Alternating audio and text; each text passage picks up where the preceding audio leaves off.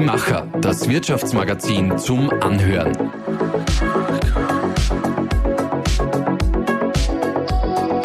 Und hier ist dein Host Susanna Winkelhofer. Damit ein Startup erfolgreich sein kann, braucht es vor allem drei Dinge. Eine gute Idee, eine, auf die der Markt im besten Fall schon gewartet hat. Dann braucht es Menschen, die diese Idee mit Leidenschaft, mit ihren Fähigkeiten und ihrem Durchhaltevermögen auch umsetzen können und wollen. Und damit ein Startup dann aber auch wachsen kann, braucht es in den allermeisten Fällen noch einen dritten, ganz wesentlichen Punkt. Kapital. Weil das aber selten jemand so rumliegen hat, braucht es dieses Kapital meist von extern. Ja, und dann braucht es eigentlich noch einen vierten Punkt, jemanden, der genau die beiden zusammenbringt, die Startup-Gründerinnen und die Kapitalgeberinnen. Wie das auch ohne Fernsehshow gelingen kann, darüber spreche ich heute mit Thomas Meneder, Geschäftsführer des Oberösterreichischen Hightech-Fonds und mit Gerold Weiß, Leiter des Lehrgangs Wanna Be a Founder an der FH Oberösterreich. Schön, dass ihr beide da seid. Danke, dass wir wieder da sein dürfen. Gerold, wir haben vor einigen Wochen schon mal über das Thema Startups gesprochen. Da ging es vor allem darum, was braucht es, um eine Idee so weit zu entwickeln, dass diese auch marktfähig ist. Heute geht es darum, wie man das junge Unternehmen sozusagen zum Abheben bringt. Und Dazu braucht es Geld. Bevor wir uns anschauen, wo dieses Geld ist und wie man zu diesem Geld als Startup-Gründer, als Startup-Gründerin kommt, darüber sprechen wir gleich. Machen wir zunächst mal unsere Aufwärmrunde, den Gedankensprung. Also ich habe sieben Gedanken, das heißt, jeder von euch kriegt einmal drei und den siebten, der ist dann noch für euch gemeinsam. Gerold, wir beginnen mit dir. Eine Frage, die sich jede Gründerin, jeder Gründer stellen sollte ist meine Idee überhaupt am Markt brauchbar? Thomas, der oberösterreichische Hightech-Fonds in einem Satz erklärt. Wir sind ein gründerfreundlicher Investor vor Ort an der Seite der Gründer. Gerold, den Lehrgang Wanna Be a Founder sollten all jene besuchen, die die Absicht haben zu gründen und ich sage jetzt bewusst, nicht die Absicht haben, ein Startup zu gründen, weil Startup hat ja wieder seine eigene Definition mit Technologie, innovativ und so weiter, sondern wirklich jeder, der meint, er will sich selbstständig machen mit irgendeiner Art und Weise, Idee, Dienstleistung, Produkt, was auch immer. Wichtig ist, dass er im Vorhinein schon in so einer Frühphase des Unternehmens einfach sehr viel Information aufschnappen kann und auch vermittelt kriegt von Praktikern und Startups, die ihm nachher dann im laufenden Betrieb helfen oder im besten Fall auch sogar noch das Leben retten, also äh, wirtschaftliche Leben. Thomas, die oberösterreichische Startup-Szene ist sehr vielseitig und äh, innerhalb Österreichs sicherlich äh, hinter Wien ganz vorne einzustufen. Gerold, Erfolg lässt sich am besten messen an? An einem selbst. Äh, und zwar jetzt nicht unbedingt nur in Zahlen abgebildet, sondern wenn du am Abend ins Bett gehst und dich auf den nächsten Tag freust. Das ist Erfolg. Auch dann, wenn es ein Montag ist, sozusagen. Auch dann, wenn es ein Montag ist, ja. ähm, Thomas, was die meisten Startup-Gründer und Gründerinnen nicht wissen, ist, dass es auch zach werden kann. Das heißt, äh, es gibt eben nicht nur das, äh, das äh, zwei Minuten, zwei Millionen Fernsehshow-Leben, und äh, es ist halt ein, ein, ein, eher ein Marathon als wie ein Sprint. Und diese, diese finsteren Seiten, die es teilweise auch geben kann, das unterschätzen viele, vielleicht auch die meisten. Dann der siebte Gedanke an euch beide. Vielleicht beginnen wir wieder mit dir, Gerold. Ich bin genau der Richtige für meinen Job, weil Ui, das sollen andere beurteilen.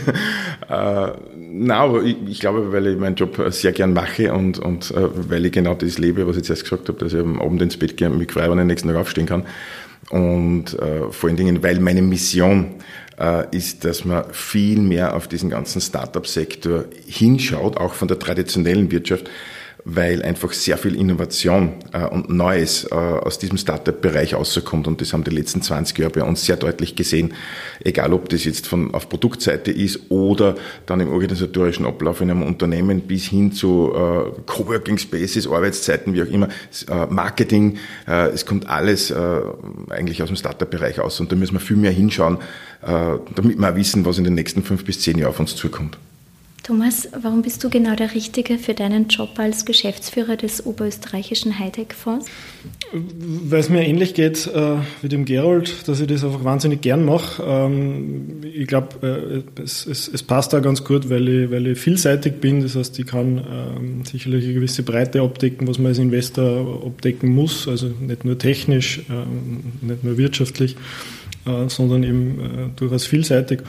Und darum glaube ich, dass das äh, der richtige Mann an der richtigen Stelle ist. Ich, ich darf das nur was einwerfen. Gerne. Mit extrem viel Erfahrung, ja, extrem mhm. viel Wissen ja, und extrem viel Know-how über Startups und Finanzierung. Das muss ich jetzt nur, nur dazu sagen. Ja, Thomas, die Macher und der Oberösterreichische Hightech-Fonds haben ja eine Gemeinsamkeit. Beide sind vor zehn Jahren entstanden. Bei uns war das Motiv, es, es entsteht da eine Startup-Szene, aber eigentlich hat damals nur keiner so wirklich über Startups geschrieben und wir haben genau diese Geschichten so spannend gefunden. Warum ist denn der Hightech-Fonds genau vor zehn Jahren entstanden? Ja, das müssen wir feiern. Äh, glaube ich, warum ist der Hightech-Fonds entstanden? Ähm, weil die damalige Gründerlandschaft oder Finanzierungslandschaft für Gründer äh, definitiv eine andere war, als sie, als sie jetzt ist. Äh, wir haben vor zehn Jahren äh, deutlich weniger Finanzierungsmöglichkeiten gehabt für, für Gründer. Ähm, und so war das ähm, eine logische Entscheidung und eine sehr sinnvolle Entscheidung vom Land Oberösterreich, gemeinsam mit den regionalen Banken, diesen Fonds ins Leben zu rufen, um eben diese Lücke zu schließen, um Finanzierungsmöglichkeiten für Gründer äh, zu bieten. Ja. Und das ist äh, einfach damals einerseits natürlich auch eine äh, Standortentscheidung gewesen, aber schon auch eine, um, um ich sag mal, das Geld auch vernünftig anzulegen. Es ist jetzt nicht so, dass man äh, das Geld ähm, äh, als Förderung äh, anbieten wollte, sondern wir haben schon den Auftrag, auch Geld zu verdienen. Aber das, das war eigentlich damals die, der Ausgangspunkt und ähm, jetzt ähm, haben wir äh, eine andere Situation ähm, im Markt. Wir haben deutlich mehr äh, Finanzierungsmöglichkeiten, mehr Investoren und damit äh, haben wir auch für, für den Hightech-Fonds einen, einen, gewandelten, einen gewandelten Auftrag mehr oder weniger.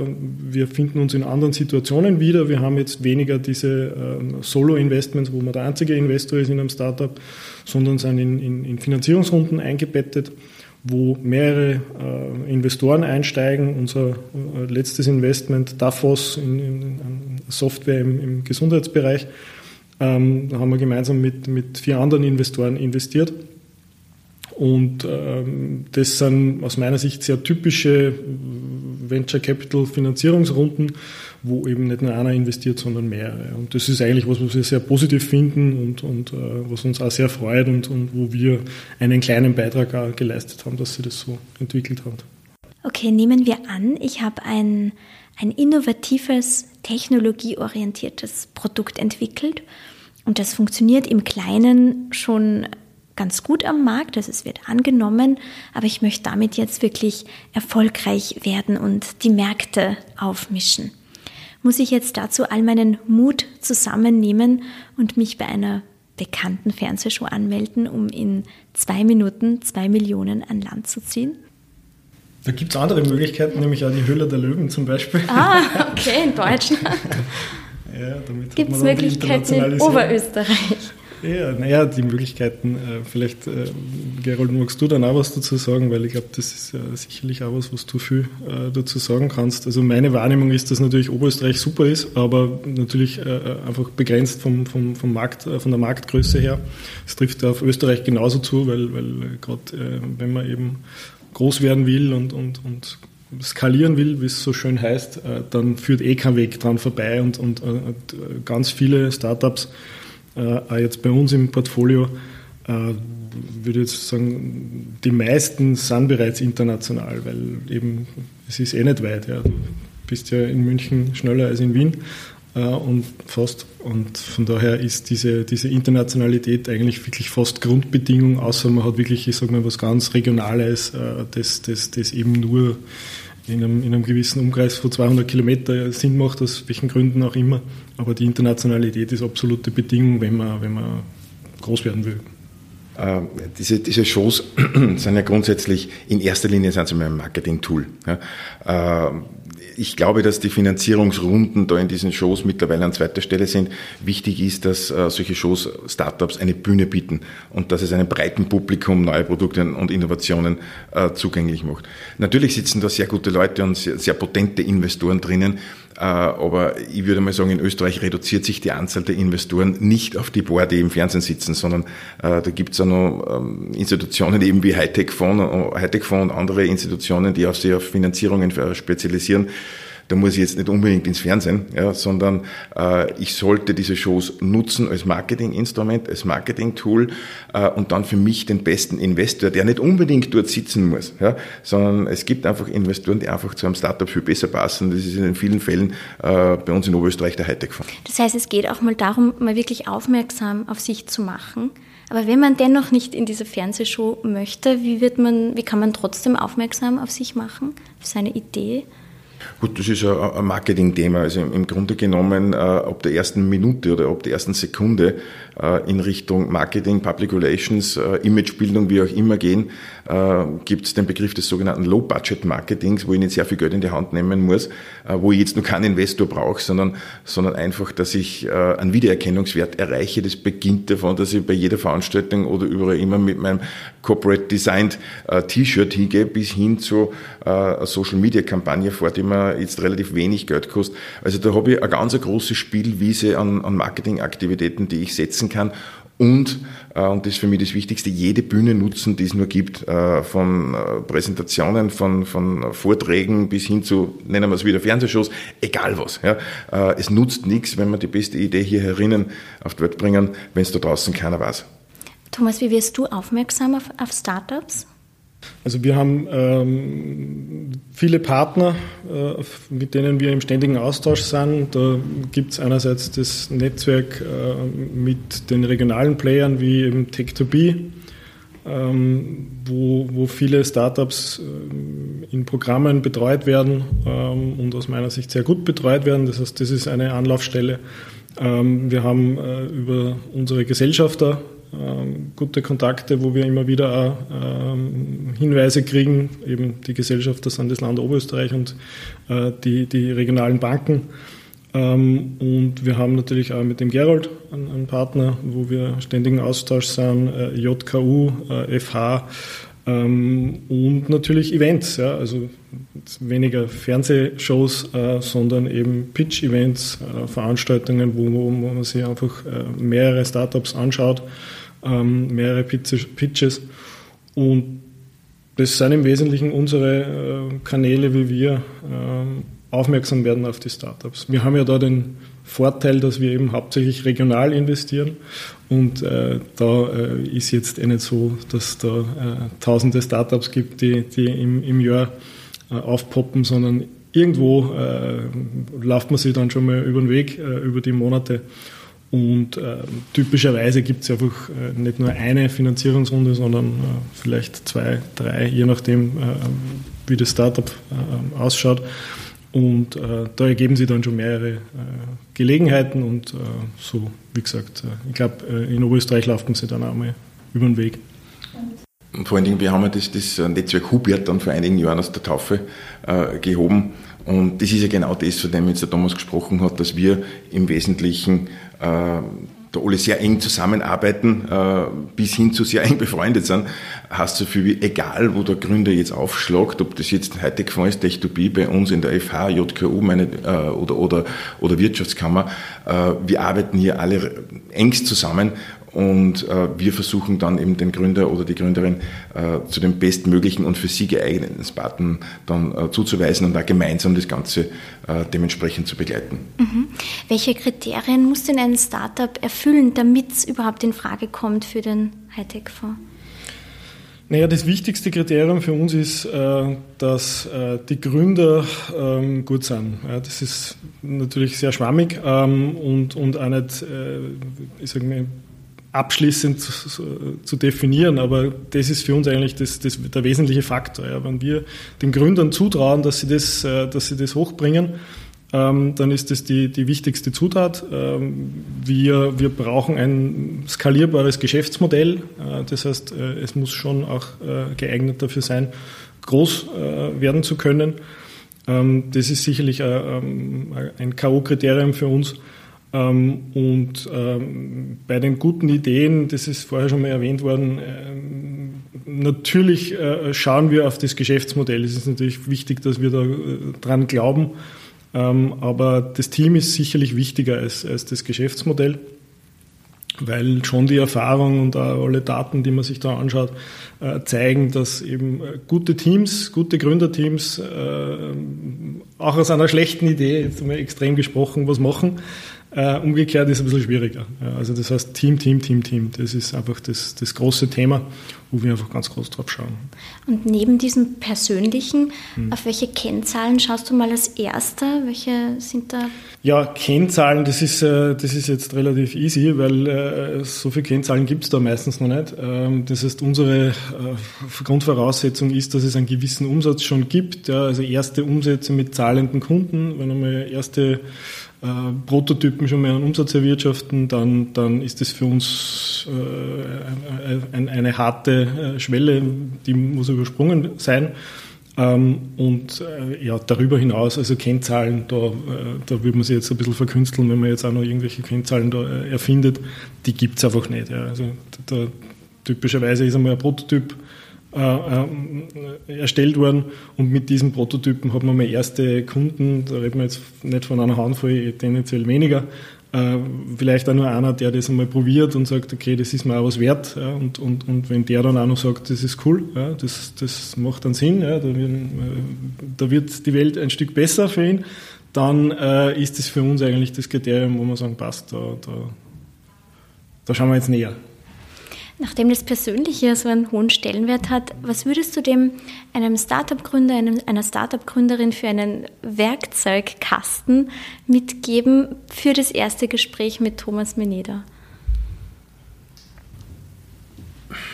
Muss ich ganz kurz überlegen, weil ich, ich, ich sage immer, jede Gründung ist für sich speziell. Das heißt, es gibt jetzt keinen Werkzeugkosten oder, oder keine Excel-Tabelle, wo man abhaken kann, was man jetzt alles braucht, um erfolgreich zu sein. Aber ich glaube, äh, gerade wenn man Richtung, Richtung Finanzierung geht, ist es schon wichtig, äh, dass man zumindest mal ansatzweise sowas ähnliches wie einen Businessplan schreibt. Ja? Äh, ich weiß, dass in der, in der Startup-Szene die Businesspläne immer mehr, mehr und weniger, also weniger sexy werden.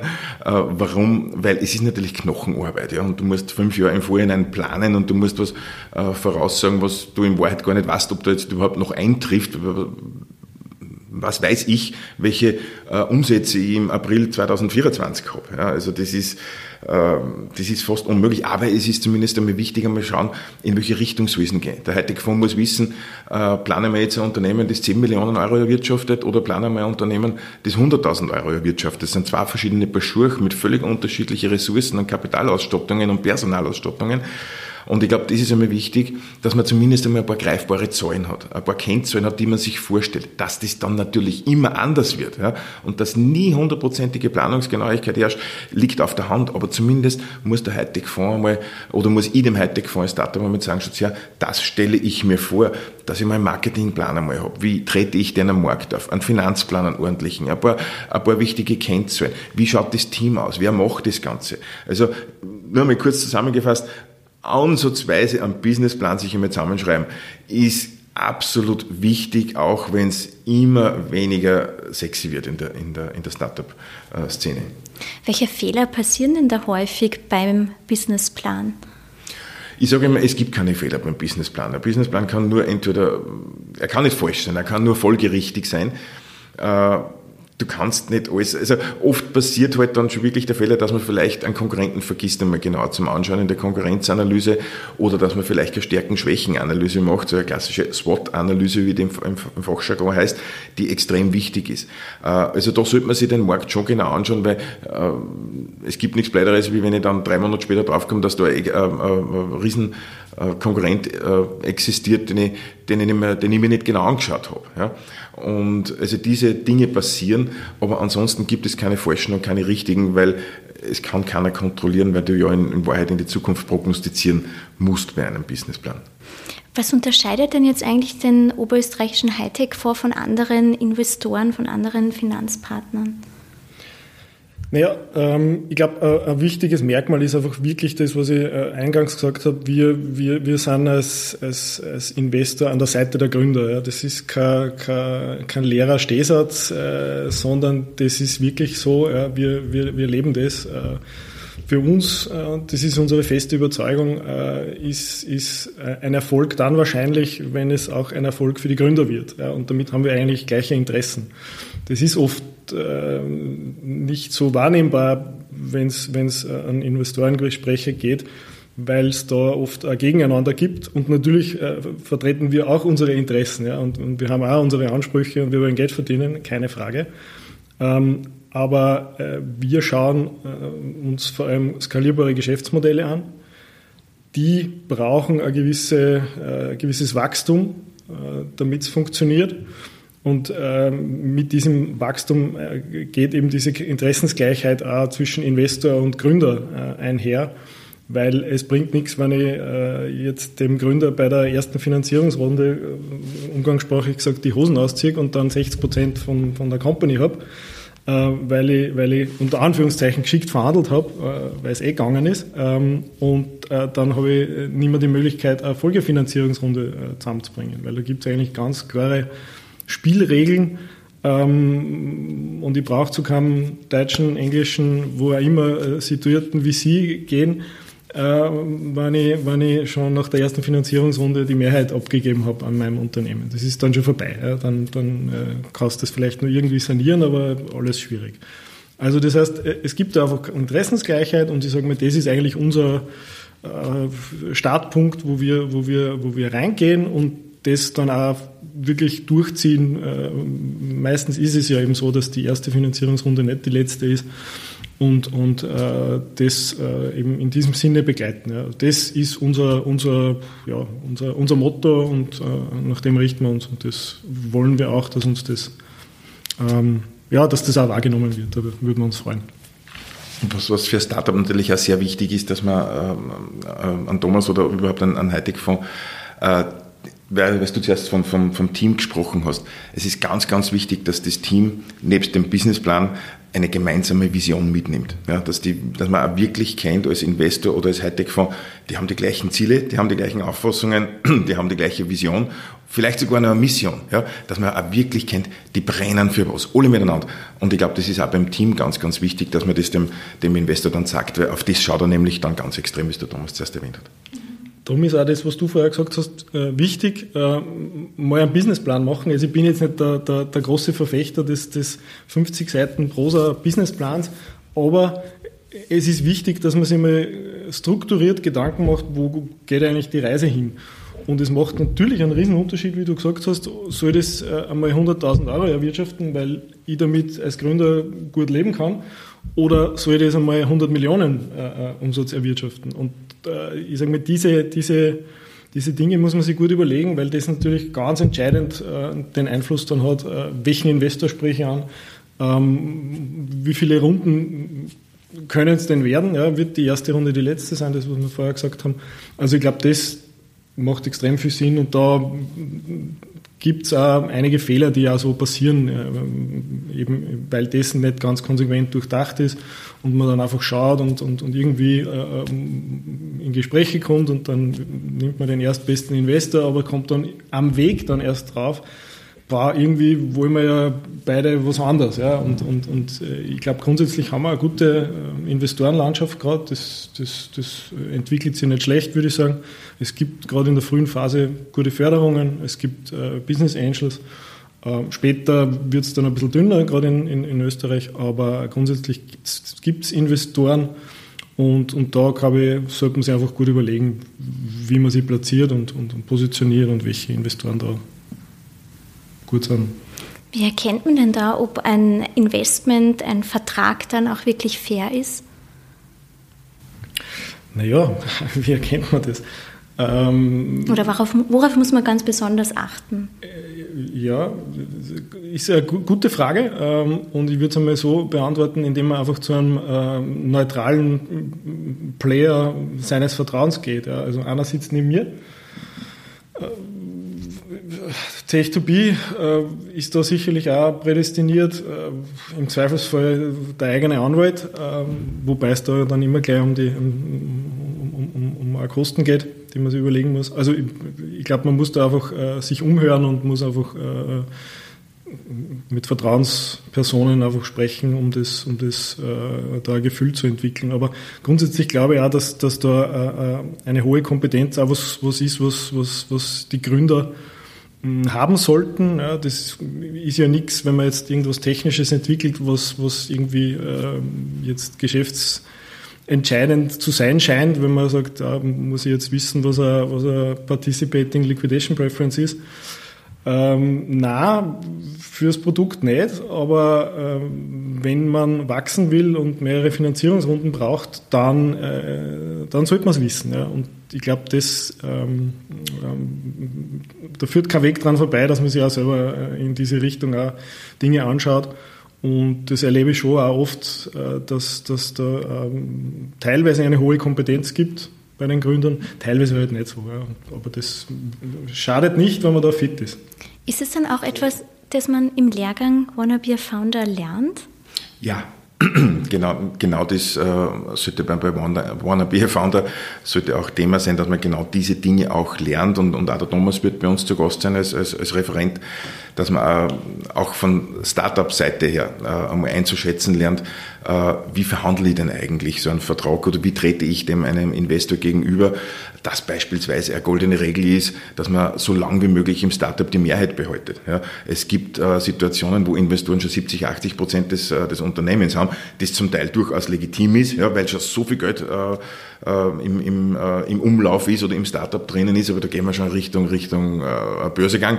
Äh, aber gerade in so einer ersten, in die ersten Finanzierungsrunden so lange wie möglich äh, diese über 50 Prozent Marke äh, beim Startup bleibt, weil da gibt es natürlich dann noch andere Investoren, die weiterhin kommen. Das ist die goldene Regel Nummer eins. Das zweite ist, wie bewerte ich dann mein Unternehmen? Und da wird der Thomas das ein oder andere Wort äh, natürlich im, in Wannabe Founder verlieren. Äh, wie passiert denn überhaupt dann so eine Bewertung? Weil man sieht es ja äh, auch in diesen Sendungen, es ist immer ganz witzig, wenn dann die Bewertungen ausgerufen werden, wenn dann da unterschiedlichen Reaktionen seitens der Investoren kommen. Äh, zum Teil sind die Bewertungen völlig überzogen seitens der Startups, weil man sich das nicht ordentlich überlegt hat oder weil man so sehr in seiner Idee gefangen ist. Das ist sowieso weltumspannend. Und dann gibt's andere Bewertungen, die durchaus realistisch sind. Ja, äh, verweise nur auf den Pitch von Go Student damals, äh, wo ich glaube, es war Hillinger, äh, der einmal ordentlich geschaut hat, wie die Bewertung war. Faktum ist, es hat sich im Nachhinein richtig ausgestellt. Ja, äh, und die Bewertung sogar nur für Heche ist mittlerweile. Und also, aber das sind so Dinge, äh, die wir versuchen wollen umzubringen in Wanna Be a Founder, die jeder für sich ein Spezialfall sind. Es gibt dort und da ein paar goldene Regeln, ja, und die wollen wir äh, im, im Lehrgang auch ansprechen und auch schauen, dass die Leute mit den richtigen Playern wie Hightech-Fonds, wie Thomas Meneder und so weiter zusammenkommen, damit man auch nachher dann noch in Kontakt bleibt, damit man das auch gemeinsam äh, und partnerschaftlich eben dann hoffentlich auch zum Erfolg bringen kann. Wie kann man denn eine möglichst realistische Bewertung machen als Startup? Also aus meiner Sicht ist der beste, äh, das Beste einfach ein Benchmarking, weil äh, ja, Startup-Bewertung ist, ist äh, jetzt nichts, wo man zum Steuerberater geht und sagt, okay, tippen wir unsere Kennzahlen ein und dann schauen wir, was unten rauskommt. Ähm, sondern das ist was sehr marktgetriebenes einerseits. Ähm, also vielleicht muss ich vorausschicken, ich, spreche jetzt da von, von, von äh, Venture Cases, ja, das heißt Dinge, die groß werden können. Ich rede jetzt da nicht vom, vom, vom, vom Tischler, der sich selbstständig macht. Also das bitte äh, vorausschicken, da gelten wieder andere Regeln. Aber ich sage mal, Go-Student, ja, wenn wir das Extrembeispiel hernehmen, Ähm, natürlich äh, war bei denen bei, der, bei, den ersten zwei Finanzierungsrunden äh, jetzt nicht die Ansage, äh, du kannst das Unternehmen für 10 Millionen Bewertung kaufen. Das macht natürlich keiner, aber du hast halt gewisse Rahmenparameter. Ja, und, und die Rahmenparameter sind das, was, was, was der Gerald vorher gesagt hat. Ähm, du darfst in den frühen Runden nicht äh, schon die Mehrheit abgeben, ja, weil dann bist du äh, hinten raus beschränkt ja, und, und, und das wird nicht funktionieren. Äh, also das heißt, das ist ein Rahmenparameter. Ähm, grundsätzlich kann man die Bewertung von Startups nie äh, auf dem Euro genauer berechnen. Ja, das ist auch bei KMU schwierig, aber äh, beim Startup äh, geht es auf jeden Fall nicht um, um Euros, da geht es eben um die Rahmenparameter. Ähm, und äh, dann kann man eben über Benchmarking relativ gut äh, schauen, wie einfach die, die, der Markt gerade ausschaut. Und da ist eins ganz klar, äh, da haben der Gerold und ich vor, vor, vor dem Gespräch auch kurz plaudert beim Café. Ähm, wir reden da von ganz anderen äh, Eckdaten, wenn wir jetzt über Österreich sprechen, ähm, im Vergleich jetzt zu den Vereinigten Staaten ja, oder auch UK und ich würde sogar sagen, zwischen Deutschland und Österreich gibt es da unterschiedliche äh, Situation. Also die Bewertungen sind tendenziell äh, einfach ein bisschen niedriger. Und ähm, das muss man auch berücksichtigen. Also es kann dasselbe Unternehmen ähm, ganz andere Bewertung kriegen. Alle, also es ist natürlich virtuell, aber, aber ähm, ich weiß nicht, ob man das in diesem Rahmen so breit treten kann, aber ich finde jetzt zum Beispiel diesen Vergleich schon spannend, äh, wenn man sich einmal Terranos anschaut, das ist ja mit, mit Backen und Trompeten äh, äh, schiefgegangen, war aber mit, äh, mit Abermillionen äh, finanziert, äh, absurde Bewertungen äh, erreicht. Ähm, und die haben ähm, gesagt, wir machen Diagnostik ähm, quasi innerhalb von zehn Minuten. Das heißt, du gehst in den Supermarkt ähm, und da wird dann halt quasi mit einem Tropfen Blut ähm, innerhalb von zehn Minuten äh, werden da 200 Krankheiten äh, analysiert und, und, und Dinge ausgewertet. Äh, das hat eh nie funktioniert und war auch ein Betrug in dem Fall. Äh, aber äh, jetzt haben wir in Oberösterreich zum Beispiel die GenSpeed, die machen was ganz Ähnliches. Äh, die können halt nicht 200 Krankheitsbilder äh, analysieren, sondern ich glaube 20 bis 30 äh, Dinge, die sie analysieren können.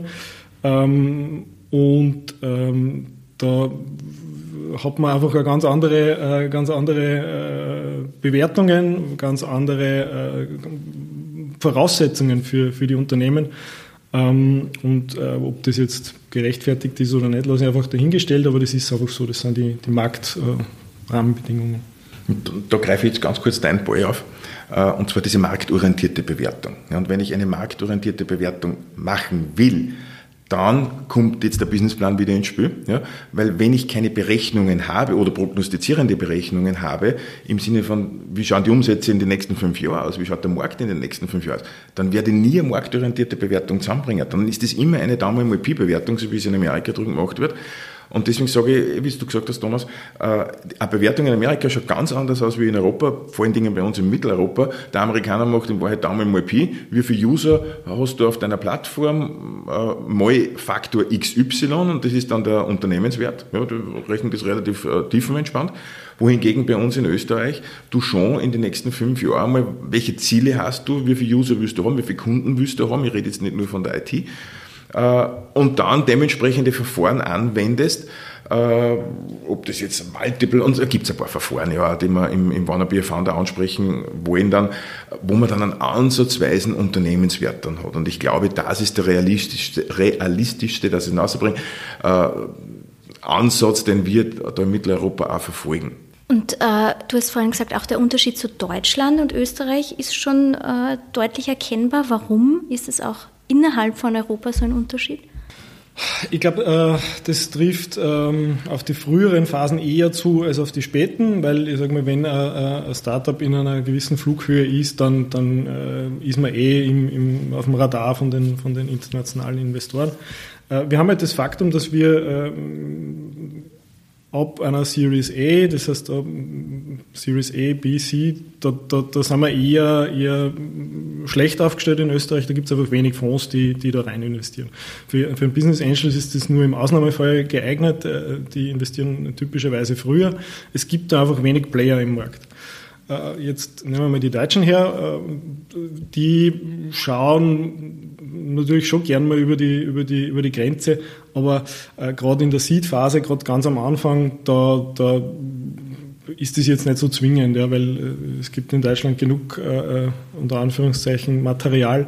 Äh, und, und, und da, da, da gibt es jetzt weniger die Logik, dann über die Grenze zu schauen ja, für, die, für, die, für die deutschen Investoren. Und äh, so ist es einfach zu erklären. Ja. Wir haben einfach da einen, einen, einen weniger Marktplayer, weniger Konkurrenz, äh, was dann heißt, äh, die Bewertungen sind niedriger. Also es ist im Prinzip so eine ähnliche, ähm, ähnliche Logik jetzt wie bei, bei, bei allen anderen Waren unter Anführungszeichen. Ähm, und in Deutschland ist einfach mehr, mehr, mehr, äh, sind einfach mehr Player im Markt unterwegs. dadurch sind die Bewertungen aus meiner Sicht einfach dort äh, höher, frühe Phase.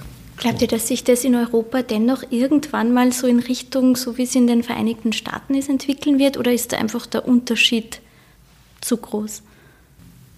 Ich, ich glaube schon, ja, also dass wir auf diesem Weg schon sind. Ja, also das heißt, wir, wir haben eine super Entwicklung, äh, wenn man jetzt den, die Situation vor zehn Jahren vergleicht wie, der, wie der österreichische Hightech-Fonds ins Leben gerufen wurde. Da, da, da hat es ganz wenige Investoren gegeben, äh, die in einer Seed-Phase investieren. Äh, jetzt ist das ganz anders. Ja. Also wir haben jetzt schon eine super Entwicklung aus meiner Sicht, ähm, aber natürlich ist, die, ist der Vergleich jetzt immer mit dem Silicon Valley. Das ist der ist ja, wie soll man sagen, der ist immer unfair ja. und, und der, der der passt da nicht, aber man kann grundsätzlich einmal feststellen, aus, aus meiner Warte, wir sind auf einem, auf einem, guten Weg. Das Ökosystem entwickelt sich. Äh, es gibt äh, Gründer, die erfolgreiche Exits hinlegen, die äh, das Geld wieder reinvestieren in andere Startups und ich sage mal, so ähm, passt die Entwicklung schon. Ja. Man, darf eins nicht vergessen, dass in, Amerika, gerade im Silicon Valley, sich da seit Jahrzehnten eine Kultur herausgebildet hat, wo wir noch wirklich, das war in den 90er Jahren noch, des vorigen Jahrhunderts, wo wir noch, äh, nur über Bankfinanzierungen gesprochen haben. Ja, was gut ist und was super ist, aber Privatfinanzierungen war bei uns überhaupt nicht das Thema. Das schlagt erst jetzt so richtig bei uns aus und dann, du hast das vollkommen richtig gesagt, Thomas. Äh, ich glaube, dass jetzt immer mehr und mehr auch in Richtung dieses Systems bei uns gedacht wird, auch viel mehr in frühere Phasen investiert wird. Natürlich auch ein viel höheres Risiko für einen Investor besteht. Äh, und der natürlich auch bei den Verhandlungen, dann kommen wir wieder zurück äh, zum, äh, zum Beteiligungsvertrag, natürlich bei den Verhandlungen von den Prozenten her und so weiter ein bisschen höher aussetzt, weil das ist ja seine, seine Risikovergütung. Bleiben wir gleich beim Verhandeln zwischen Startup-Gründer und Investor. Ähm, meist wird ja auch so eine Art Meilensteinplan erarbeitet. Worauf muss man denn da achten als Gründer? Im, Im, Grunde genommen sind Meilensteinpläne nichts anderes wie bei einer Projektplanung. Ja. Äh, meistens sind sie zeitpunktbezogen, äh, indem ich mir einfach für mich selbst einfach einmal Ziele setze in der Planung, wo ich sage, äh, mein Gott, im, im, im August äh, 2023 sollte der, der, Prototyp fertig sein, beispielsweise, wenn ich jetzt von einem technologischen Produkt äh, spreche. Äh, erste Serienfertigung sollte meinetwegen dann im, im November sein, äh, die ersten Verkäufe dann im, im Jänner. Also das kann ruhig rudimentär sein. Wichtig ist, dass ich einen Zeitplan habe, äh, den ich einhalten sollte und den auch irgendeiner überprüft. Ja? Äh, weil sonst arbeite ich irgendwie dahin und dahin und dahin und dann mache ich das noch besser und das noch besser und das Feature noch dazu und das noch und das noch und dann verplane ich mich dann letztendlich und äh, am Ende des Tages wird irgendwann einmal ein Zeitpunkt da sein, inklusive paar Abweichungen natürlich äh, zeitlich gesehen, äh, wo ich mich in etwa daran richten kann und wo ich meine eigenen Ziele so stecke, damit ich auch dementsprechend hinarbeite. Und das ist der Sinn und Zweck für so einen Meilensteinplan der mich selber zwingt, äh, mich bei der Produktentwicklung und bei der Unternehmensentwicklung auch dementsprechende Zeithorizonte einzuhalten. Es gibt ja dieses bekannte Sprichwort, wer zahlt, bestimmt. Wie ist es bei Investor und Startup-Gründer? Ja, das ist eine gute Frage. Ähm, das Prinzip kenne ich grundsätzlich. Ähm, macht aber aus vorher schon erwähnten äh, ähm, Gründen nur bedingt Sinn beim Startup, weil äh, ein, ein, ein Startup, wo, wo, wo nur der Investor anschafft, äh, führt dann irgendwie, wenn man es konsequent zu Ende denkt, dazu, äh, dass man es als Investor ja auch gleich selber machen kann. Ja, weil äh, ich will ja keine Angestellten, sondern ich will Gründer. Ja, und das ist ein ganz entscheidender Unterschied. Und diese Gründerspezies ist auch sehr selten. Nach der suchen viele. Äh, also kurz gesagt, äh, ja, natürlich kriegt man Rechte als äh, Investor und das ist aus meiner Sicht, ähm, hat sich da eigentlich ähm, schon aus, aus den USA kommend so ein, ein gewisser Standard entwickelt, wo einfach gewisse Mitspracherechte da sind, die aus meiner Sicht sehr ausgewogen sind ähm, da geht es dann schon in die Untiefen jetzt rein. Äh, das, das, das glaube ich, brauchen wir jetzt nicht, nicht elaborieren, aber das ist, glaube ich, schon wirklich äh, ausgewogen und, und da gibt es einfach gewisse Mitspracherechte. Aber das Sagen äh, hat der Investor nicht. Ja. Also das ist wirklich in den seltensten Fällen. Und wenn der Investor das Sagen hat, ähm, muss ich sagen, dann ja, hat es für mich jetzt, wenn, wenn, wenn jetzt so ein Startup zu mir kommt, äh, da habe ich schon ein großes Fragezeichen drauf, ja, weil ja, das ist dann irgendwie ein Startup ohne Gründer und, und wenn die Gründer nichts zum Sagen haben, ja, sind es dann eher Mitarbeiter oder wie ist das dann zum Sehen? Also ganz viele Fragezeichen und äh, würde ich mir eher problematisch sehen, so eine Situation. Gerade in der Frühphase aus Startup-Sicht äh, sollte ein Investor sollte begleiten und nicht bestimmen. Das hast du eigentlich gerade angesprochen. Ähm, die Gründerspezies ist sehr selten. Das erinnert mich jetzt ein bisschen an unseren Arbeitsmarkt. Gute Arbeitskräfte sind sehr selten und so hat sich ja dann auch der Arbeitsmarkt gewandelt vom Arbeitgebermarkt zum Arbeitnehmermarkt. Also wenn ich jetzt vergleiche die Zeit, wo ich meine ersten Bewerbungen hatte, ich bin da ganz anders gesessen als jetzt die Bewerber und Bewerberinnen, die mir gegenüber sitzen. Dreht sich die Beziehung zwischen Gründer und Investoren auch ein bisschen oder ist das schon noch so, dass der Investor auf ein bisschen am höheren Ross sitzt. Ähm, ja, ich finde den Vergleich spannend. Ja. Ich meine, im Arbeitsmarkt ist es ja noch gar nicht so lang so. Also das ist äh, sicherlich eine Tendenz. Ähm, aber ich glaube, der Vergleich geht nur bedingt. Also im, das Verhältnis Investoren, Gründer, ich sage mal, wenn es richtig äh, angelegt war, war immer schon so, ja, dass das ein Begleiten ist und, äh, und, und nicht ein Bestimmen äh, im Sinne von einem Arbeitnehmer. Weil dann kriegst du die, die, diese Leute auch nicht. Ja, weil wenn einer sagt, er hat die, den, den Antrieb, was zu gründen und was Eigenes auf die Füße zu stellen, dann ist ja das genau der, der nicht will, dass er dann äh, bestimmt wird. Ja, also das, das, das funktioniert, glaube ich, einfach auch gar nicht und hat auch in der Vergangenheit nicht funktioniert. Ja. Heißt natürlich nicht, dass es diese Situationen nicht oft genug gibt, aber ich denke, das, das ist nur, das ist nicht richtig. Ja. Also im, im, Sinne von jetzt einmal von mir als Investor, wenn wir jetzt irgendwo äh, äh uns was anschauen als Investment Case, ist das dann eher fragwürdig. Ja. Und da sehe ich jetzt keine, keine Entwicklung. Äh, ich sehe schon eine Entwicklung, dass es, dass es immer mehr in Richtung dieses Standards geht, in Richtung dieses Begleitens. Ähm, aber ähm, ich denke, das war früher genauso falsch wie jetzt ich, ich glaube einfach, bin hundertprozentig bei dir. Äh, für mich ist es nur wichtig, äh, dass gerade Investoren, die jetzt so ein bisschen neu aufschlagen in dem Bereich, äh, ein gewisses Verständnis auch mitnehmen, was Startup-Business betrifft.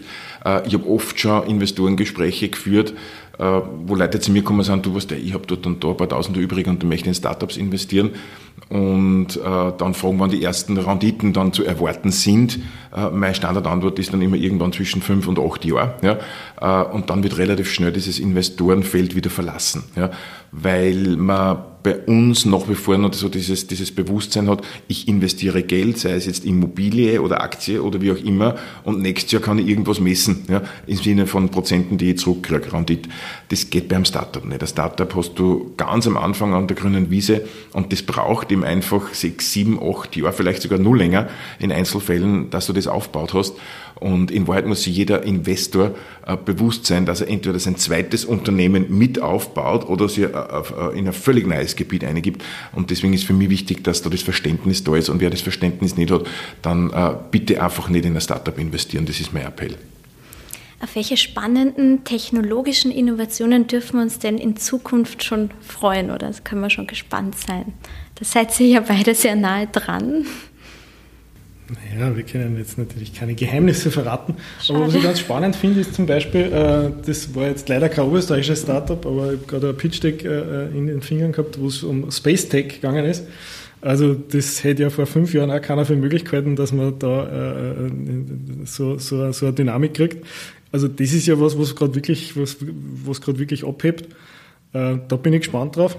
Ähm, ich meine, Energiesektor ja, liegt auf der Hand. Ja. Also da, da, da haben wir auch ein ganz spannendes äh, Startup mit ECOP im Portfolio, wo es einfach um den Ersatz von äh, fossilen äh, Energieträgern für, die Indust für industrielle Anwendungen geht. Das ist einfach äh, eine Wärmepumpentechnologie. Äh, Ziegelindustrie, Nahrungsmittelindustrie, die brauchen ja alle relativ hohe äh, ähm, äh, Mengen an Energie. Das wird teilweise oder zum Großteil leider mit, mit fossilen äh, abgedeckt und da äh, gibt es eben Alternativen. Also da ist einfach wahnsinnig viel Dynamik jetzt gerade durch die Umstände drinnen. das sind eigentlich die, die Bereiche, die mir jetzt spontan einfallen. Ich glaube, dass sich das in den letzten 10, 15 Jahren relativ äh, fesch entwickelt hat. Äh, vor 15, 10, 15 Jahren hat man gesagt, ah, Startups, das sind alles nur die ITler, die aus Hagenberg kommen, jetzt auf Oberösterreich bezogen. Äh, mittlerweile hat sich aber herauskristallisiert, dass immer mehr Leute jetzt, und ich sage immer diese Generationenfrage, äh, aus den klassischen Ingenieurs äh, oder Ingenieurstätig, Ingenieursbereichen Startups entwickeln.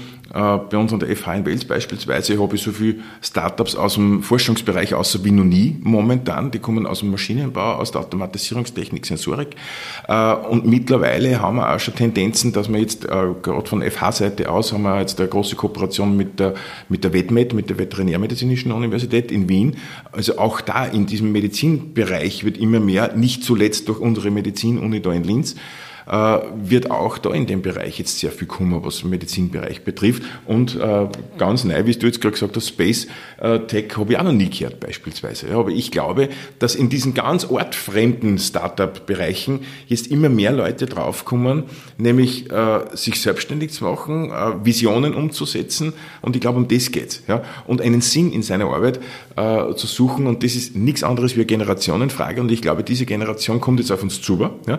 an Studenten, Studenten aus der Lehre, außer wo auch immer. Ja? Äh, und ich glaube, dass die jetzt aus allen möglichen Bereichen kommen werden und dort auch Startups gegründet werden in den nächsten zehn Jahren.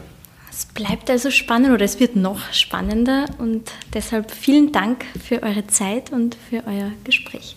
Danke sehr. Danke. An euch, liebe ZuhörerInnen, vielen Dank für eure Aufmerksamkeit. Wenn ihr uns nicht nur hören, sondern auch sehen und lesen wollt, dann freuen wir uns, wenn ihr uns in unserer gesamten Medienwelt besuchen kommt. Jeden Tag findet ihr neue Geschichten, Impulse und Inspirationen für und von Menschen, die etwas bewegen wollen, auf die Macher.at, auf unseren Social Media Kanälen Instagram, Facebook und LinkedIn. Und dann haben wir natürlich auch noch unser Printmagazin.